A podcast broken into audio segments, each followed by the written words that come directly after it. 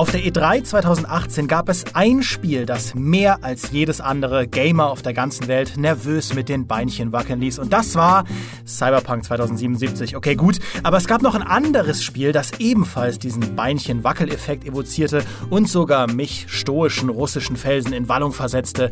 Die Ankündigung von The Elder Scrolls 6. Doch warum ist das so? Ich meine, Fantasy gibt's nun wirklich hinter jeder Straßenecke. Orks, Elfen und Zwerge haben wir in jeder Form und Farbe gesehen. Bevor ich in Skyrim der Dragonborn war, habe ich in zig anderen Spielen schon zig andere Welten als auserwählter Drachentöter gerettet. Was ist also so besonders an den Ausflügen nach Tamriel? Darüber reden wir heute in unserem großen Podcast zur Faszination The Elder Scrolls, sprechen über Besonderheiten von Bethesdas Fantasy Open Worlds, illustrieren unsere persönlichen Highlights und vielleicht auch Lowlights mit der Serie. Neben mir, Dimi Dovakin Hallei, sind am Mikrofon der auserwählte Peter Nerevar Bartke ja, lass es mich mit der Sprache meiner Lieblingsrasse sagen: Miau. Gehen wir danach auch ein, was das für eine Rasse ist, ja. Und äh, Nummer zwei ist der Pluskaiser Michael Uriel Septim Graf. Ja, grüß euch, hallo.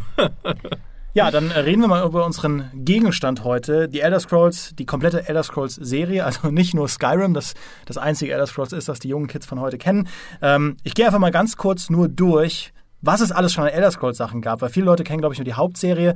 Ähm, es gab Elder Scrolls Arena von 1994, dann gab es den zweiten Teil Elder Scrolls 2 Daggerfall von 1996, dann kam nach langer Wartezeit Morrowind Teil 3, 2006 kam Oblivion, 2011 kam Skyrim und 2035 wird die Elder Scrolls 6 kommen. Aber es gibt natürlich noch ganz andere ähm, Elder Scrolls Spiele, zum Beispiel die weltberühmten Spin-offs äh, in Elder Scrolls Legend Battlespire und Redguard.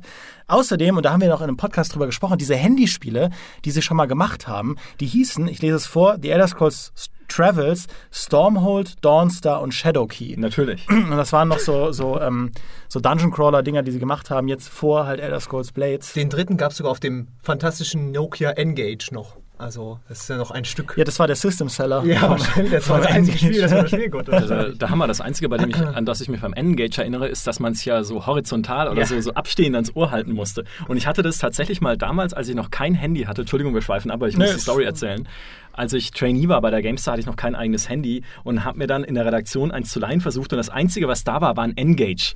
Und habe da eine SIM-Karte reingesteckt, weil ich einen, irgendwie einen Trip hatte nach Ungarn, um mir Panzers anzuschauen, damals den ersten Teil.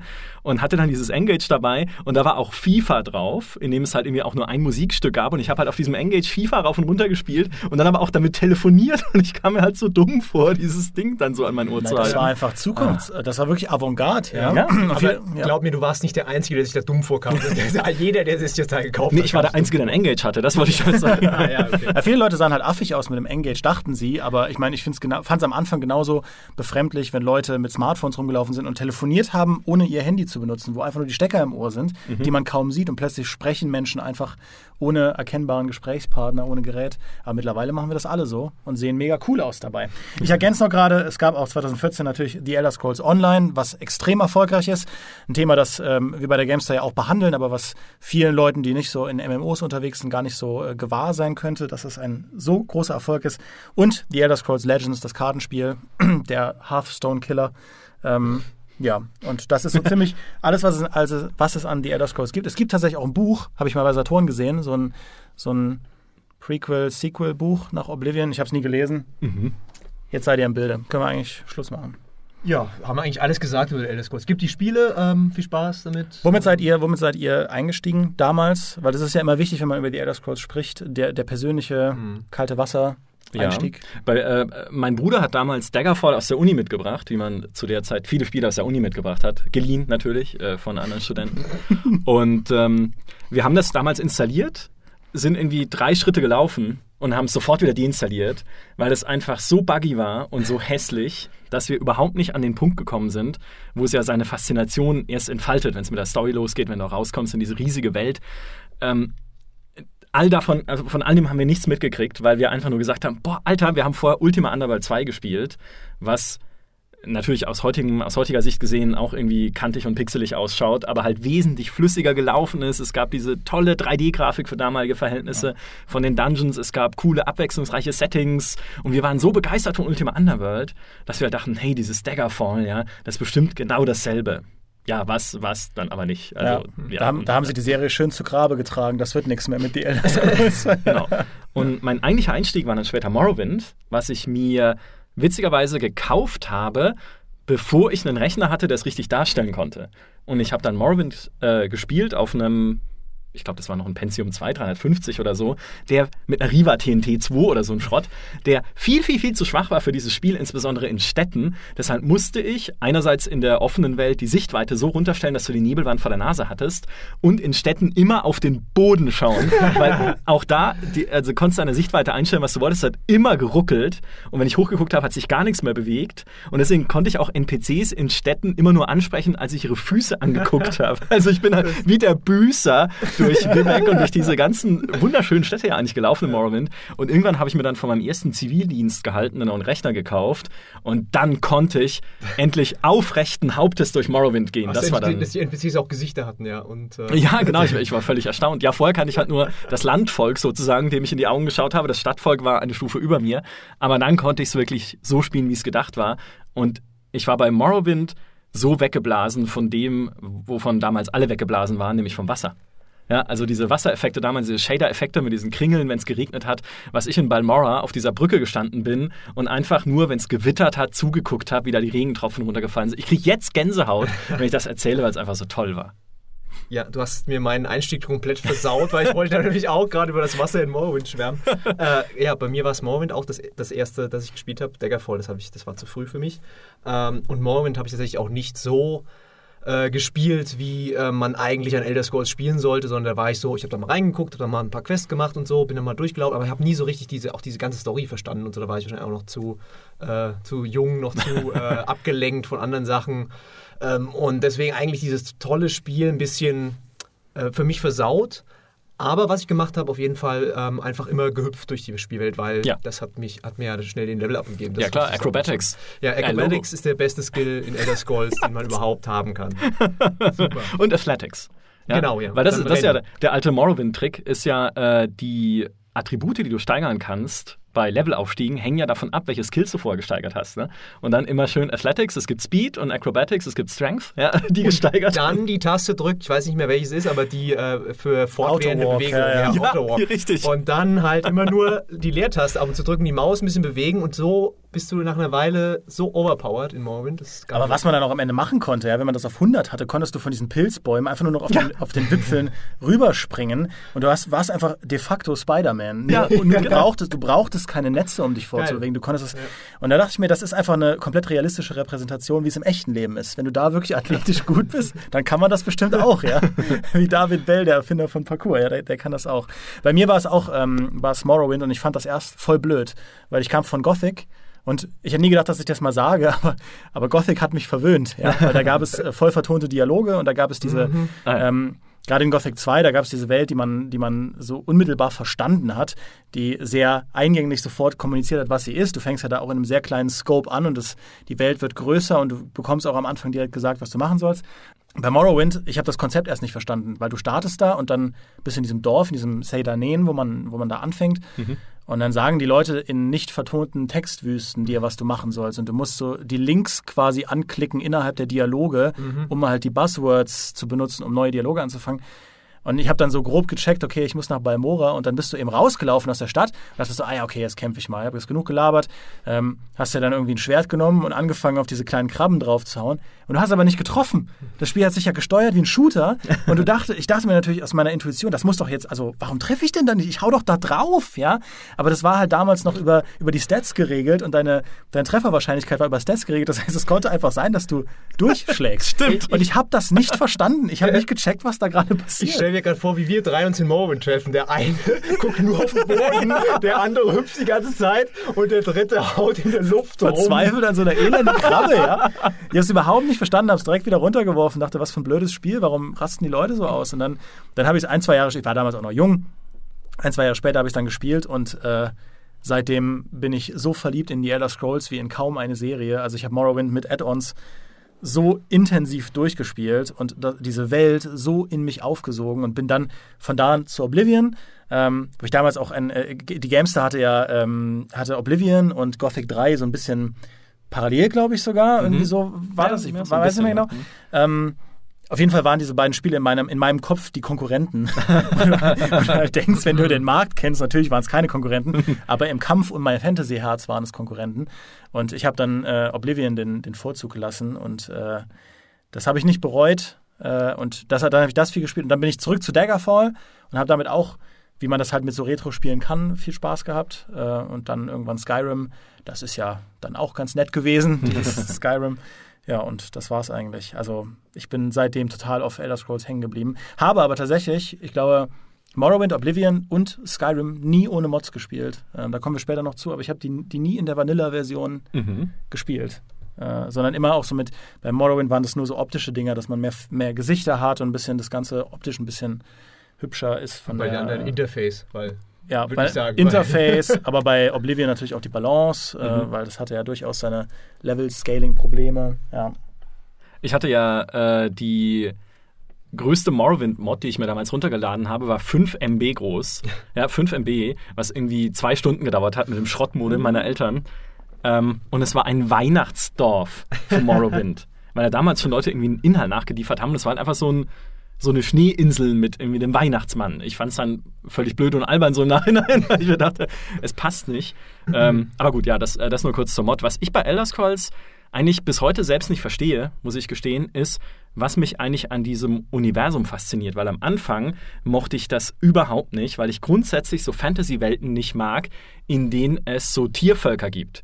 Das mag jetzt rassistisch sein, aber ich, die, so Katzenmenschen, diese Khajiit und die Agonia, diese Lizardmenschen und so, das, das kann da gerne drin sein, aber das sind für mich keine spielbaren Völker. Ich spiele sowas einfach nicht gerne. Ich habe äh, gerne menschliche und menschenähnliche Charaktere. Ähm, okay, ich spiele dann selber immer den Dunkelelfen, weil ich den einfach cool fand dann in Morrowind. Aber irgendwie habe ich halt immer gedacht, das ist albern. Das fand ich an EverQuest auch beispielsweise immer albern am Online-Rollenspiel, dass es da so komische Völker drin gibt. Aber andererseits stürzt mich bei Elder Scrolls jetzt auch gar nicht mehr. Aber ich weiß nicht warum.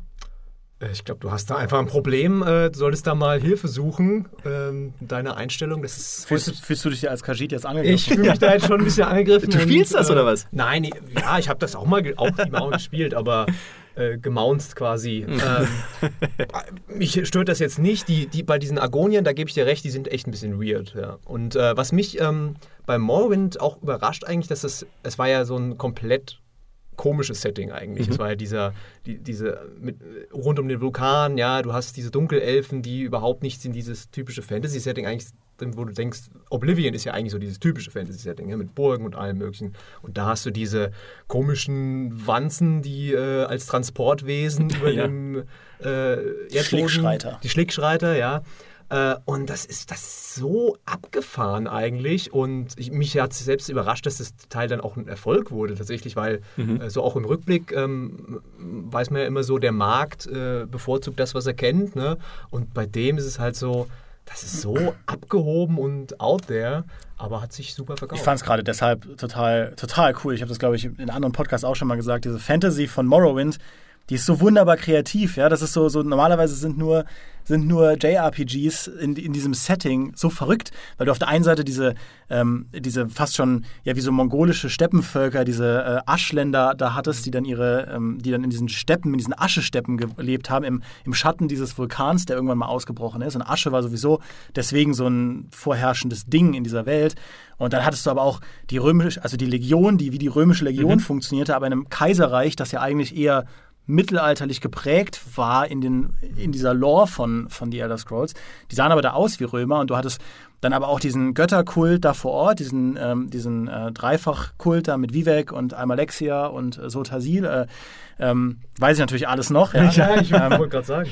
Ja. Also du, du hattest im Prinzip lebe- lebendige Götter, die da lokal verehrt wurden. Auf der anderen Seite aber auch diese Divine Neuen Götter, die, ähm, die eben die Imperialen verehren. Und dann hattest du aber noch die Dädra, diese komischen Dämonen, ähm, die halt anders als die in, in Anführungszeichen richtigen Götter auch geantwortet haben, wenn du was von ihnen wolltest. Das ist halt dann äh, natürlich meistens nach hinten losgegangen, gerade bei Sheogorath.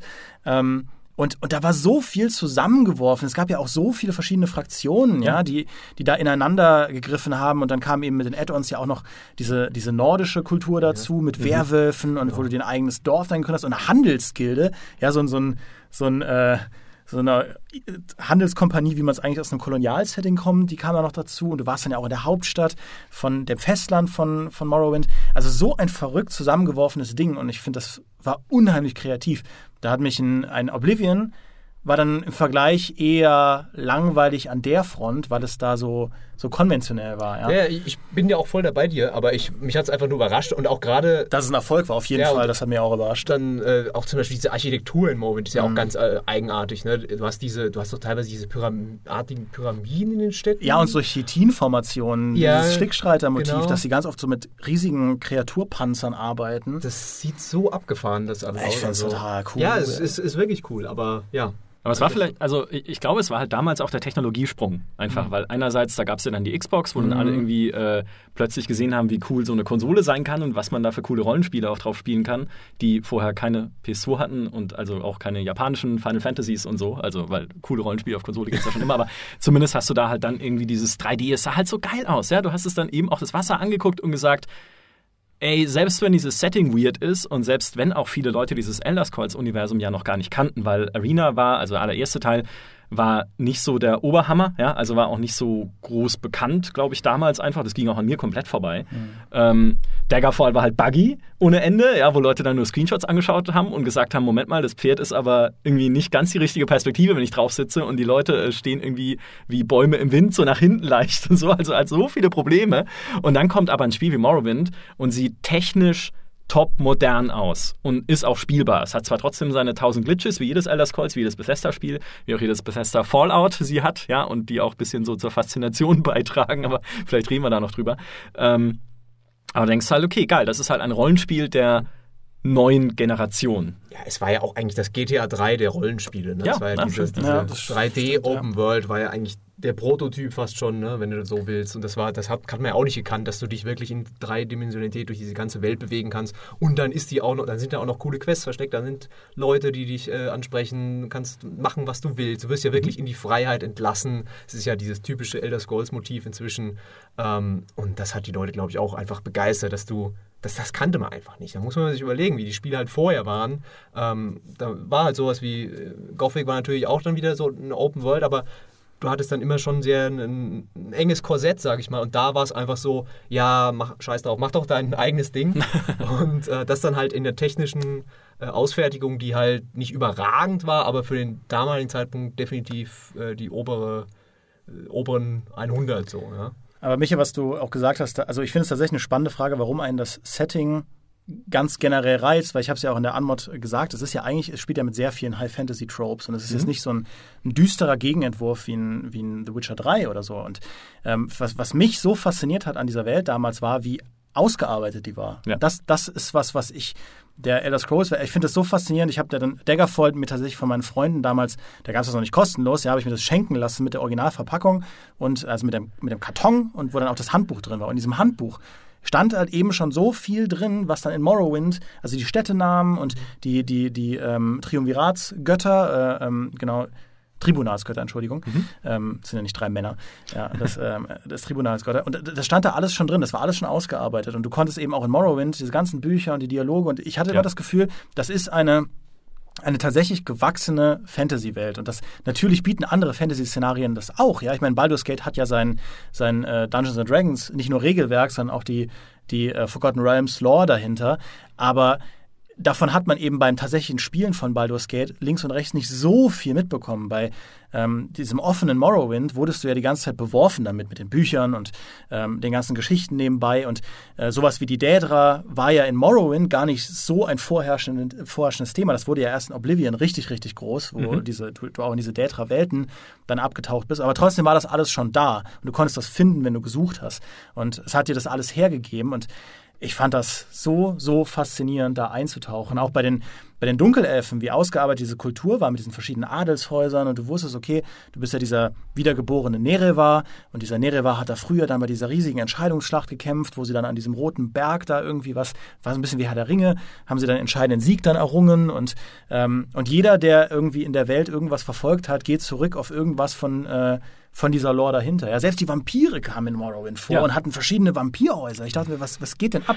Wie viele Gilden kann man denn in einem Spiel haben mit ausgearbeiteter Lore, dass das alles noch in sich zusammengreift und nicht so ein komplett chaotisches Tohuwabo von allen, äh, Tohuwabo von allen Sachen ist.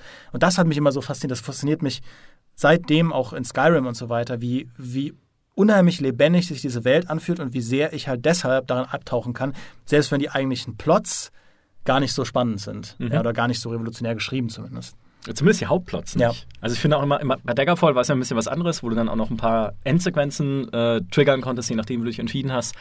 Aber so die, was, was Elder Scrolls für mich auszeichnet, sind auf die Nebenplots. Und ich meine, gerade die Dark Brotherhood Story mhm. in Oblivion, ist halt, ich, ich glaube, die kann man spoilern inzwischen, wo du halt am Ende rausfindest, dass du eigentlich nur missbraucht wurdest von einem Verschwörer in der Dark Brotherhood, um alle Mitglieder dieser Meuchelmörder-Gilde auszuschalten, alle anderen, und du wusstest es aber nicht, du denkst, es sind ganz normale Mordziele deiner Gilde. Also das, das ist schon genial, dass du überhaupt nur reinkommst, wenn du irgendwie einen Unschuldigen umbringst und dann kommt da jemand, ah, du hast Talent beim Morden bewiesen, mach doch hier in unserem Mörderclub mit. Also wie großartig ist das? Auch die ganzen Werwol äh, die äh, Werwolf- und Vampir-Sachen. Ich erinnere mich so gut an die, als ich zum ersten Mal zum Vampir geworden bin, in Morrowind und überhaupt nicht wusste, was es ist. Ja, also ich wusste ja nicht, dass es das im Spiel drin ist. Und dann auf einmal hat mein Charakter diese Krankheit, Vampirismus, oder ich glaube, es hieß sogar anders mhm. am Anfang. Mhm. Und ich denke mir so, hä, was ist das? Hoffentlich geht das wieder weg. Ich lege mich mal ins Bett. Und immer bist du halt dann Vampir und kannst aber bei Tag nicht mehr rausgehen, darfst nur noch nachts rausgehen, musst irgendwie Leute aussaugen, kommst dann auch zu diesen Vampir-Clans, in denen es dann auch noch so eine komische Teenie-Geschichte gibt mit irgendwie jugendlichen Vampiren, die sich von ihren Familien irgendwie nicht unterdrücken lassen wollen und gelangweilt sind von diesem Vampirleben. Wie großartig ist das? Ja, ist eine quasi noch eine Sitcom in, der, in dem Vampir-Ding. Und es steckt einfach so viel drin, was man, was man erleben kann und so viel an schönen Geschichten und schönen Details, die halt äh, Bethesda da eingebaut hat. Allein schon am Anfang von Morrowind, wenn du aus diesem Sadanin rauskommst und der Typ fällt vom Himmel und äh, ist halt irgendwie, ja, das also das ist, ich, mir ist das noch so präsent, weil ich einfach dann da stand und dachte, wo kam der jetzt her? Weil ich nicht nach oben geguckt habe, weil ich musste da unten schauen. und erst später, als ich es dann nochmal auf meinem neuen Rechner gespielt habe, habe ich gemerkt, der fällt vom Himmel. Ja. Und er hat ja dann auch eine Schriftrolle dabei, in der irgendwie steht, dass er einen Levitationszauber ausprobiert hat und dass es ganz sicher klappt diesmal. Das Geile ist, ich habe letztens gelesen, man kann ihn sogar retten, wenn man den, den äh, Zauber hat äh, verlangsamen oder was und dann halt weiß, okay, jetzt kommt er gleich und dann kannst du ihn sogar retten und dann sagt er sogar noch was. Super. Obwohl es halt wahrscheinlich 2% aller Spieler mhm. schaffen werden. Ja. Das will ich es eigentlich ausprobieren. Aber auch in, in Daggerfall steckte schon erstaunlich viel drin. Ich habe damals so ein, mir so ein Tool runtergeladen, wo man so ein bisschen in den Code reinschauen konnte. Also nicht in den Quellcode selbst, aber so in das, was da ursprünglich drinsteckt. Und da, die hatten unfassbar viele ähm, Dinge reingebaut. Also du konntest, es gab irgendwie ein paar Dutzend politische Fraktionen in diesem Spiel und sie hatten für alle Fraktionen eigentlich Variablen eingebaut, dass du dich mit denen gut oder schlecht stellen kannst. Mhm. Weil es ja natürlich diese Daggerfall-Welt, das weiß man ja mittlerweile, die ist, ist ja so unfassbar gigantisch, ist ja einfach eine der größten Open Worlds überhaupt. Und ähm, sie hatten da so viel drin, was man alles hätte noch ausbauen können. Und es gibt ja sogar ähm, Projekte, die versuchen, das so ein bisschen wieder zu restaurieren. Es gibt einige Daggerfall-Restaurationsprojekte. Eins davon, mhm. XL Engine heißt das, habe ich über Jahre verfolgt. Ich glaube, mittlerweile ist es eingestampft worden. Da hat sich leider nie viel getan. Aber ähm, ja, das konnte dann natürlich, da ist, da ist wenig fertig geworden, weil der technische Zustand von Daggerfall, du hast es schon gesagt, schwierig war. Aber auch da war eben schon unheimlich viel angelegt, ja. Und, äh, und selbst die Spin-offs, ja, selbst die Spin-offs, wie cool ist bitte die Idee, in diesem Redguard einfach ein, ein Piraten Abenteuer zu machen, ja, was dann auf Stros MK spielt. Also innerhalb der, der Spielwelt von Daggerfall, aber halt auf einer sehr, sehr kleinen Insel. Ich glaube auch im zweiten Zeitalter, also deutlich hinter, hinter Morrowind und Daggerfall, äh, also vorher. Äh, und du bist einfach da so ein, so ein äh, Lovable Rogue, weißt du, so ein Han Solo-Typ, der dann in dieser Welt da sein Glück sucht. Und das ist alles auf einmal Action-Adventure. Ähm, und es gibt ganz viele NPCs und so. Also es ist alles ein bisschen mehr cartoony, filmreif. Ähm, ist kein tolles Spiel gewesen, aber ich fand den, den Ansatz so toll, dass sie gesagt haben, wir wollen, wir wollen die Welt nutzen, um wirklich auch verschiedene Medien oder verschiedene Genres auszuprobieren und da drin rumzuexperimentieren. Weil da muss man einfach sagen, Open Worlds unterscheiden sich darunter, äh, darin, welcher, welchen Rahmen sie haben. Es gibt Open Worlds, die werden durch einen Main-Plot werden verschiedene Teile miteinander verbunden, also wird diese Welt dahinter, die Lore miteinander verbunden. Und es gibt eben ein Spiel wie irgendwie Skyrim oder Oblivion oder Morrowind, wo es eher die Welt selbst ist. Das ist ja das mhm. verbindende Ding. Bei, bei jetzt Elder Scrolls 6 sind ja nicht alle so, oh, ich will unbedingt wissen, wie es mit dem Dragonborn weitergeht. Oder ich will unbedingt ein Skyrim 2 oder ich will unbedingt ähm, diesen Plot da weiter haben, sondern die Leute wollen einen neuen Kontinent haben. Sie wollen jetzt die Kontinente, oder nicht Kontinent, aber die, die Ländereien, die es noch nicht gab. Sie wollen jetzt, ich, sie wollen jetzt nach Walenwald oder nach irgendwie auch meinetwegen zurück in die Daggerfall-Länder äh, oder nach Elsewire oder so. Da wollen sie halt hin. Und das, das ist immer der Rahmen gewesen von The Elder Scrolls, die Welt selbst. Nicht der Plot, nicht einzelne Figuren, nicht wiederkehrende nicht unbedingt wiederkehrende Handlungen, sondern die Welt. Das fand ich war ein, ein tolles Konzept. Bei einem Fallout ist es ja ganz ähnlich. Ja. Mhm. Ich finde, man sieht das auch ganz gut daran, wie das eigentlich entstanden ist, wenn man sich Arena anguckt, weil Arena sollte ja ursprünglich der erste Elder Scrolls Teil eigentlich ein Spiel sein, wo du mit einer Gladiatorentruppe, also bist irgendwie der Anführer und hast aber noch andere Kollegen, von Stadt zu Stadt ziehst, um dort in der Arena zu kämpfen gegen irgendwie den örtlichen Champion und irgendwann ist dann halt bist du von Weltruhm und kannst dann in der Hauptstadt gegen den Oberchampion antreten. Aber das Spiel hätte halt nur in diesen Arenen gespielt. Dann haben sie sich überlegt, okay, wir könnten ja noch ein paar Nebenquests einbauen. Haben sie halt Nebenquests eingebaut in den Arenen, ja, das hat gepasst, aber irgendwie wäre es doch cool, wenn man aus den Arenen nach rausgehen könnte, in die Städte. Dann haben sie angefangen, Städte um die Arenen rumzubauen, um da irgendwie Nebenquests anzusiedeln und halt irgendwie da noch Rollenspielelemente eingebaut, Charakterwerte und so. Und dann haben sie sich gedacht, ja, aber es wäre doch cool, wenn diese Städte auch ein Umland hätten. Dann haben sie halt angefangen, irgendwie ein Umland dann irgendwie hinzukriegen und dann angefangen mit irgendwie auch zufallsgenerierten natürlich Elementen um diese Städte rum, wie es dann an Daggerfall auch war. Großteil der Welt halt irgendwie mehr oder weniger halt zufallsgeneriert ja. und damit recht gleich aussehend, aber trotzdem, sie wollten halt mehr. Und dann, wie cool wäre es denn, wenn sie diesem Umland von diesen Städten auch noch Dungeons gäbe? Dann haben sie angefangen, noch Dungeons noch irgendwie zu entwerfen.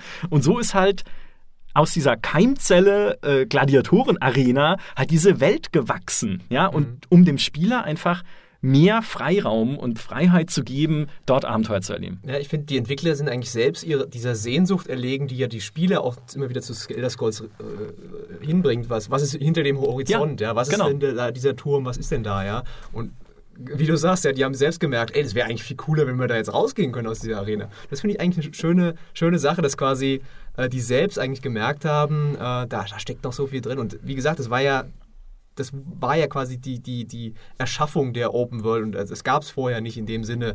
Also teilweise natürlich mit, mit ähm, anderen Rollenspielen, aber ähm, das einfach quasi selbst gemerkt haben, äh, hier ist was ganz, ein ganz neues Konzept und das wird sich wird jeden ansprechen tatsächlich. Ja, ich finde, das war echt so beim, beim Punkt, diese spielerische Freiheit, das war das, was mich am Anfang so abgeschreckt hat, dass anders als beim Gothic du nicht so stringent gesagt bekommen hast, das ist jetzt der Plot, du bist der und der Hauptcharakter und sonst irgendwas, sondern dass das Spiel dich eigentlich einlädt, dich komplett zu verlieren äh, auf dem Weg zum Horizont. Was du auch eben gesagt hast mit dieser Vampirgeschichte. Das ist halt mhm. eine typische Elder Scrolls-Geschichte. Ja. Du wirst plötzlich krank und und auf einmal bist du in, der, in Vampirgilden drin und bist so weit weg von dem Mainplot. ja. Also so weit weg, dass du wahrscheinlich, wahrscheinlich vielleicht auf diesem Playthrough gar nicht mehr zurückfindest zu ja. diesem Mainplot, weil du dich da drin eben so sehr verlierst. Und ähm, es gibt ja dann auch Mods, die beispielsweise dir einen alternativen Start in der Welt ermöglichen, wo du dann als Kaufmann anfangen kannst oder als, als normaler Söldner oder so. Und ich habe die auch gerne gespielt, weil, weil ich tatsächlich in diesen Welten gerne meine eigene Rolle dann irgendwann eingenommen habe, weil, weil die Welt das hergegeben hat. Und das, finde ich, ist dann schon anders als in einem,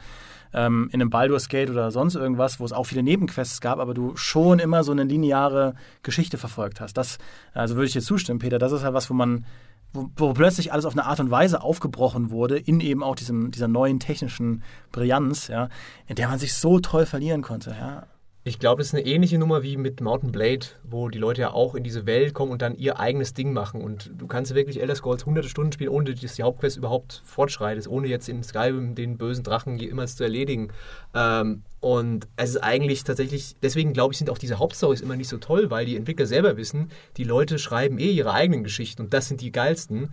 Äh, egal, was wir da machen, da können wir noch so viele Millionen in Zwischensequenzen reinbuttern und tollen Skripten und so das, manche sehen das vielleicht gar nicht, ja, vielleicht kommen die gar nicht so weit. Die, die schießen halt mit dem Bogen auf irgendwelche Rehe die ganze Zeit oder sammeln Kräuter und so. Und das ist halt, ähm, ich glaube, da kann man die natürlich Vorwürfe machen, Befester und sagen, hier, warum macht ihr das denn nicht mal anders? Aber ich glaube, die wissen sehr genau, wie ihre Zielgruppe inzwischen ist und deswegen ist es so, wie es ist. Wobei ich ein Stück weit eine Lanze brechen muss für die Main Stories von The Elder Scrolls. Ich finde, die sind teilweise zu schlecht bewertet. Also ich bin, ich fand bei Skyrim, Skyrim fand ich tatsächlich hatte den schlechtesten Mainplot. Also ich fand diese Dragonborn-Geschichte, ich persönlich jetzt relativ uninspiriert mhm. und auch das Finale war nicht besonders toll. Und da, mhm. da, da, gab es selbst für Elder Scrolls-Verhältnisse wenig interessante Überraschungen. Aber allein bei einem, äh, bei einem Oblivion, der Start, ich fand das schon ziemlich cool, dass sie den Uriel Septim, der ja eigentlich so die einzige verbindende Figur war durch die einzelnen Teile, muss man einfach mal sagen, der, der alte Kaiser, dass sie den direkt am Anfang umgebracht haben. ähm, und du plötzlich gar nicht mehr wusstest, wo geht denn diese Welt jetzt hin? Und das war ja eigentlich auch der, das Thema da. Das ist das Ende des dritten Zeitalters und du beginnst ein neues viertes Zeitalter, das dann mit einem Zeitsprung in Skyrim fortgesetzt wird.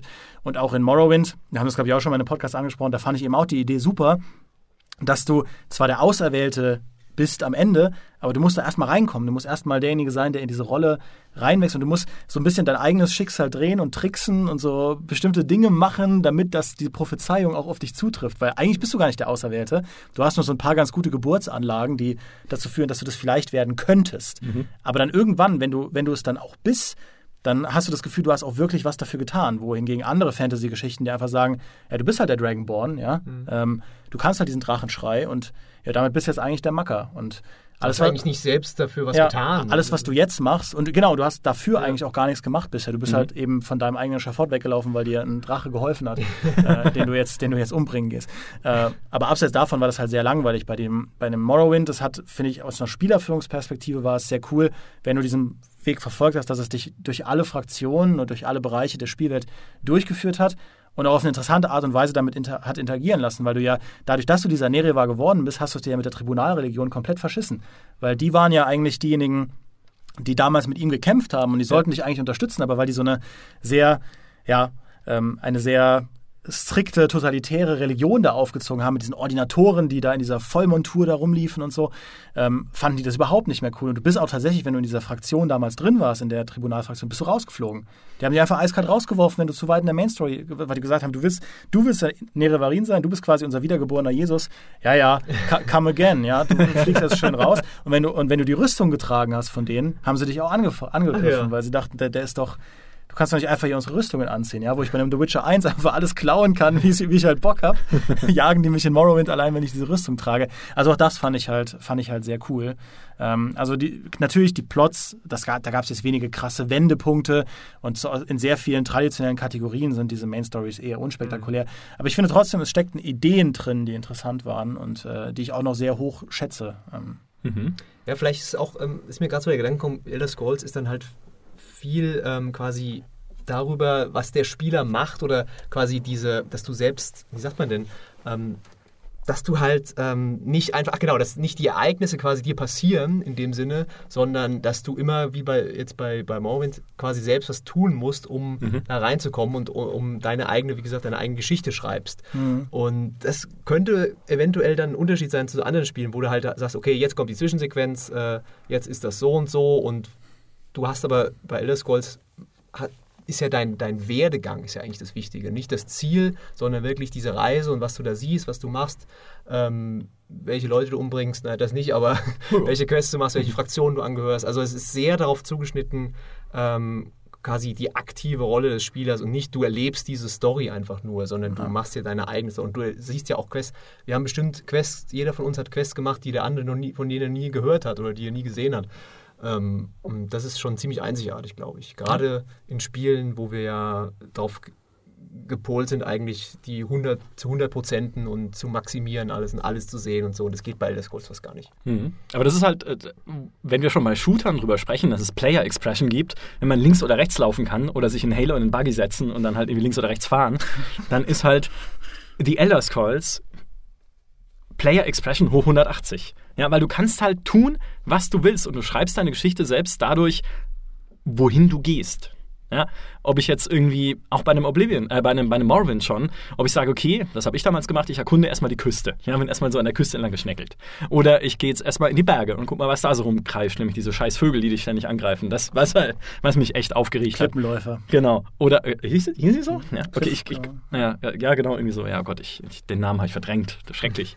Oder ob du halt erstmal zur Legion gehst und ein bisschen äh, für Ordnung zu sorgen da in diesem wilden Land. Oder ob du erstmal in den Tempel gehst und da fragst, was so Sache ist. Oder ob du tatsächlich deinen Auftrag erfüllst und diesen, äh, diesen komisch, dieses Schreiben abgibst da bei der Zollbehörde oder was auch immer das am Anfang ist. Also du hast halt einfach, wie in einem GTA ja auch, diese Freiheit zu tun, so, also nicht alles, was du möchtest, so weit ist es, so flexibel ist es nicht, aber so viel oder auf jeden Fall eine Menge zu tun. Und das Charaktersystem greift ja da auch noch rein, weil du ja einfach auch nicht in eine vorgegebene Rolle und Klasse gezwängt wirst, sondern du machst halt auch das, worauf du Bock hast mhm. und wirst dann halt in dem besser. Und wenn es halt rumhüpfen ist in Morrowind, dann mach doch das. Also gut, das hat wahrscheinlich kein Mensch freiwillig gemacht, weil er so cool fand, sondern weil es einfach der easyste Way war zu leveln. Aber diese, einfach dieses dich selbst als unbeschriebenes Blatt in diese Welt zu werfen und dann auch zu sagen, wie du dieses Blatt vollschreibst, ist dir überlassen. Und wenn du keinen Bock hast auf die Hauptstory, dann lass sie doch bleiben das macht es für mich so toll. Ja, ich kann das nur doppelt und dreifach unterstreichen und ich will hier nochmal Hand aufs Herz sagen, ich finde dieses Rollenspielsystem, dieses Auflevel-System von The Elder Scrolls ist nach wie vor mein absolutes Lieblingssystem. Ja. Dieses, du, du entwickelst dich, indem du Dinge tust. Damals dachte ich mir, das beendet für mich für alle Zeiten den Bedarf nach Experience Points. Und das ist auch tatsächlich bis heute so. Ich finde das einfach so viel cooler, wenn du den Bogen benutzen willst und dann einfach besser wirst. Ich fand das so cool und deswegen, ähm, auch das habe ich wahrscheinlich schon mal irgendwo im Podcast erwähnt, weil das eine wiederkehrende Meinung ist, aber ich fand es so schade, dass sie das immer weiter, also die Anzahl an Fähigkeiten immer weiter runtergeschraubt haben mit jedem neuen Elder Scrolls. Ja, in einem Daggerfall, wo man auch die ganzen Sprachen lernen konnte von, von, den, von den Viechern. Ja gut, ein Daggerfall war jetzt auch spielmechanisch nicht, also es war nicht so komplex, wie es gerne gewesen wäre. ähm, aber in dem Morrowind hattest du noch unheimlich viel Freiheit mit Speer, du konntest dich auf Speere spezialisieren, leichte, mittlere und schwere Rüstung. Es gab so viele Waffen, es gab so viele verschiedene Zauberschulen, selbst Verzauberung war noch ein eigener Skill. Und diese ganzen verschiedenen Magieschulen, die man separat voneinander leveln konnte, das haben sie tatsächlich noch beibehalten, aber ein bisschen abgespeckt, ja. Und dann in Oblivion war es schon sehr viel weniger. Und in, in, in Skyrim haben sie ja mit den Perks das alles sehr viel, ja, ich will nicht sagen, Mainstreamiger. Mainstreamiger, ich wollte jetzt moderner sagen, aber ja, Mainstreamiger gemacht. Ja. Ähm, fand, ich, fand ich nicht so gut. Das ist dann nur noch irgendwie, ich gab ja irgendwie nur noch Klinge oder so und äh, also sie haben die, die sehr viele Waffen zusammengefasst. Ja, ja One-Handed. Es gab doch Genau. einhändige Waffen noch. Ja, und- und ja, ja, als genau. Klasse. Und wenn du Mhm. dann irgendwie dein Dolch leveln musstest, das war dann ein spezieller Perk, wo man Genau. dann im Stealth-Ding am Ende dafür sorgen konnte, dass halt der, der Dolchschaden so stackt, dass du mit einem Schleichangriff mit dem Dolch halt sehr stark bist. Und mir hat das nicht gefallen. Ich fand es in Morrowind immer noch am besten, weil man da einfach äh, das, was du gerade eben beschrieben hast, mich ja einfach am besten machen konnte. Diese völlige freie Entfaltung auch im Charaktersystem, ähm, die mich nicht künstlich bindet durch verschiedene Klassen und sagt, du bist jetzt aber ein Bade, also musst du jetzt ähm, mit deiner, äh, mit deiner hier, Harfe. Harfe mit deiner Laute rumlaufen und Lieder singen und sehr viel Alkohol trinken. Das klingt super. Äh, das machen machen wir ja schon im echten Leben, ja. Ja, äh, aber ich fand es lustig, ähm, gerade bei der Recherche ist mir äh, aufgefallen, dass Arena tatsächlich noch XP äh, Mhm. gegeben hat, ja, und dass sie es erst bei Daggerfall dann geändert haben. Also es ist schon äh, spannend, dass dann auch die Entwickler erst das quasi selbst rausfinden mussten, was jetzt das perfekte System ist. Ja, aber mögen sie, mögen sie für die Elder Scrolls 6 der Versuchung widerstehen, das zu tun, was sie halt dann auch bei Fallout 4 gemacht Ja. haben, nämlich dieses System weiter vereinfachen.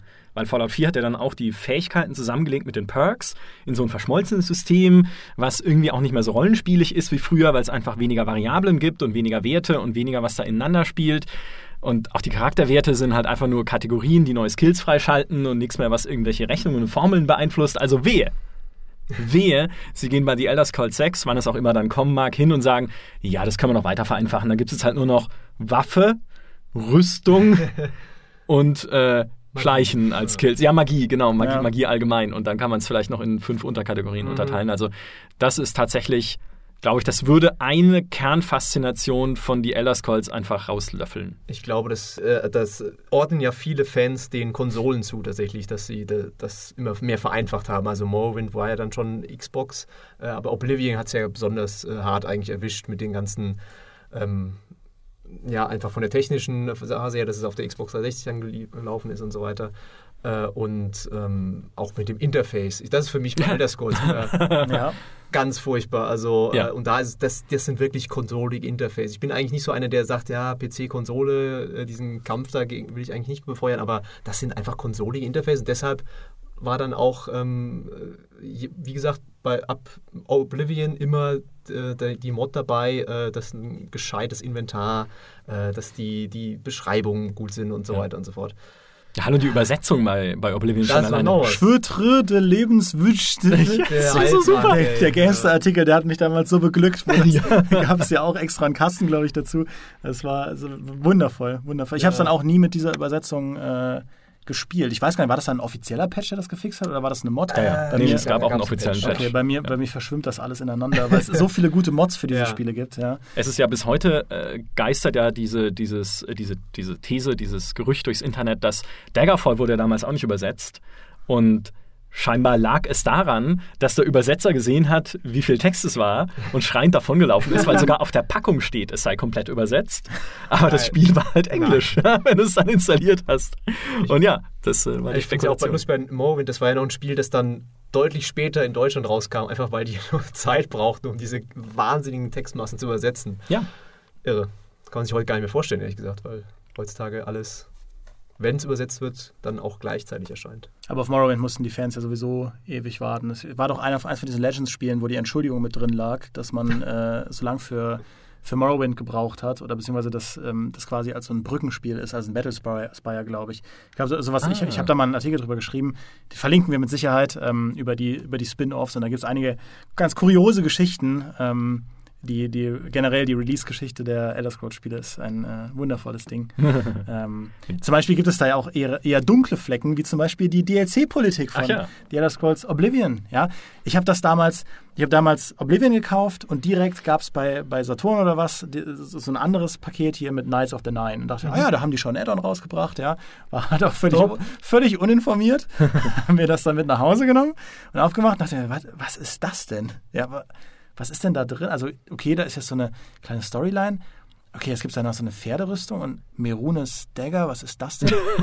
Hä, aber das, sind das jetzt Mods oder wie funktioniert das? Und ich hatte damals noch nicht verstanden, was das Konzept DLC ist. Ich wollte einfach, ich habe da hinter Berg gelebt. Das war so eine Zeit, wo ich nicht so viel im Internet unterwegs war. Ähm, und erst mit der Zeit habe ich dann begriffen, dass das sehr viele kleine DLCs waren, äh, die dann da zusammengepackt wurden und äh, auch sehr viele kleine enttäuschende DLCs waren, die gar nicht, gar nicht so toll waren. Ich meine, dieses Knights of the Nine-Ding war ganz cool, das war eine ganz schöne Story, aber dann kam ja später dieses Shivering Isles, das, das richtige Add-on. Aber bis heute ist die Pferderüstung von Oblivion der Inbegriff äh, der DLC-Jokes. Ja. ja. Muss man auch mal schaffen. Ja, zu Recht, zu Recht. Ne? It just works, Todd Howard, it just works. Ja. Wie war das denn damals für, äh, du warst ja damals in der Gamester-Redaktion, wie, Ja, wie wurde das denn so aufgenommen bei euch? Wir haben uns kaputt gelacht. Ja? Weil, naja, klar, der Christian Schmidt war ja damals äh, verantwortlich quasi für Oblivion oder hat das unter seine Fittiche genommen. Und dann haben wir halt gesehen, wie er da mit diesem vergoldeten Pferd rumgelaufen ist. Und wir fanden es halt einfach äh, witzig, aber gleichzeitig natürlich, weißt du, naja, es ist halt, wir sehen die Anfänge der digitalen Distribution. Also es war jetzt nicht das erste Spiel, was irgendwie digitale Zusatzinhalte rausgebracht hat. Total Annihilation hat es schon 1997 gemacht mit neuen Einheiten. Die musstest du nur nicht bezahlen.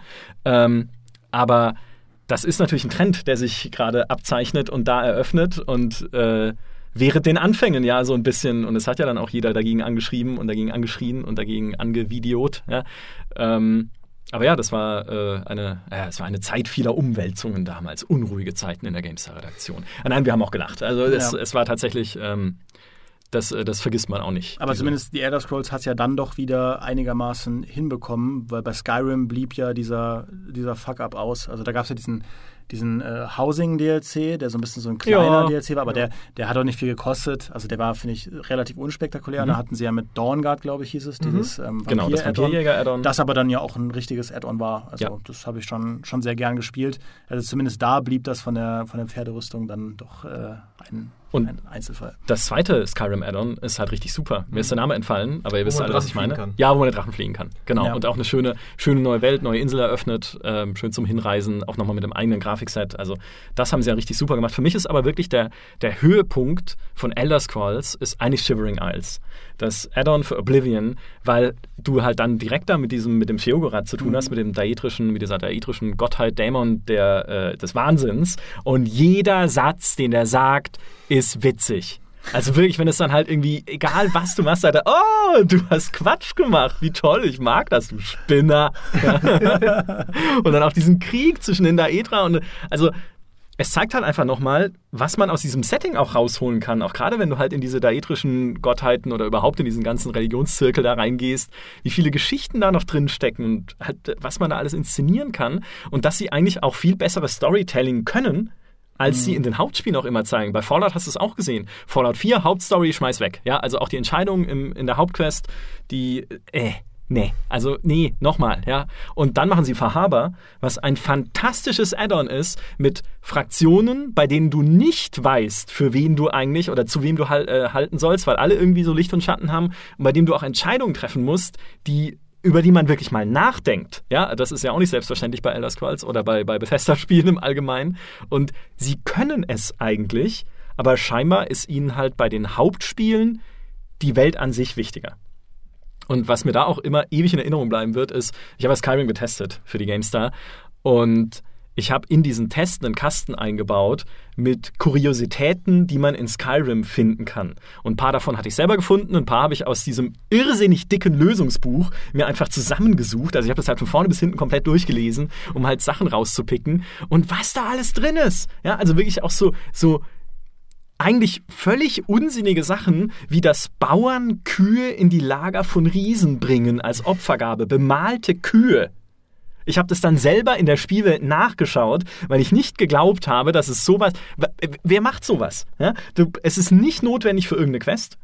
Man, die meisten Spieler kriegen es nicht mit, mhm. ja, aber irgendjemand muss sich ja hingesetzt haben. Wir haben ja schon mal einen Podcast gemacht über Kleinigkeiten, die so, äh, die spielentscheidend sein können oder die einem Spiel sehr viel helfen können. Irgendjemand muss sich hingesetzt haben und gesagt, okay, wir haben diese Riesen drin, was machen wir jetzt damit? Ja, die haben ihre Lager da auf der Karte, irgendwann, wir können irgendwas Cooles machen. Ja, lass doch Bauernkühe dahin treiben, um sie zu opfern.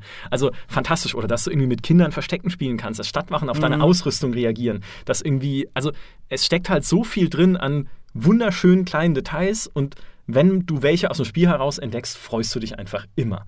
Und das finde ich ist auch, was das Elder Scrolls so wahnsinnig auszeichnet. Ja, aber da ist auch wieder für mich ähm, die Parallele zu GTA tatsächlich. Wenn du mhm. gerade GTA 5, äh, wenn du da überlegst, was die beim Verkehr zum Beispiel, wie die, ähm, dass die da Unfälle bauen, dann schimpfen sie sich und oder, oder die, ich glaube, die drehen sogar an ihrem äh, ähm, Rückspiegel oder irgend solche Geschichten halt, ja.